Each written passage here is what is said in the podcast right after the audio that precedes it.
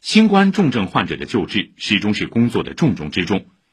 国务院联防联控机制发布会日前介绍了上海关口前移、分级诊疗、专家下沉等经验做法。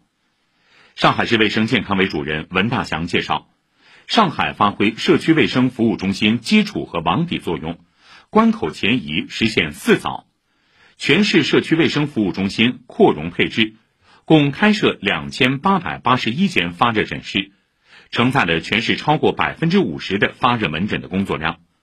同时将解热镇痛药、抗病毒药物、氧气供应、指脉氧保护监测仪等物资，在配置和发放上向社区倾斜。目前，向社区卫生服务中心发放超过六万盒抗病毒药物，对有条件的社区卫生服务中心配置 CT，目前配置四十多台，预计年底前增至五十台左右。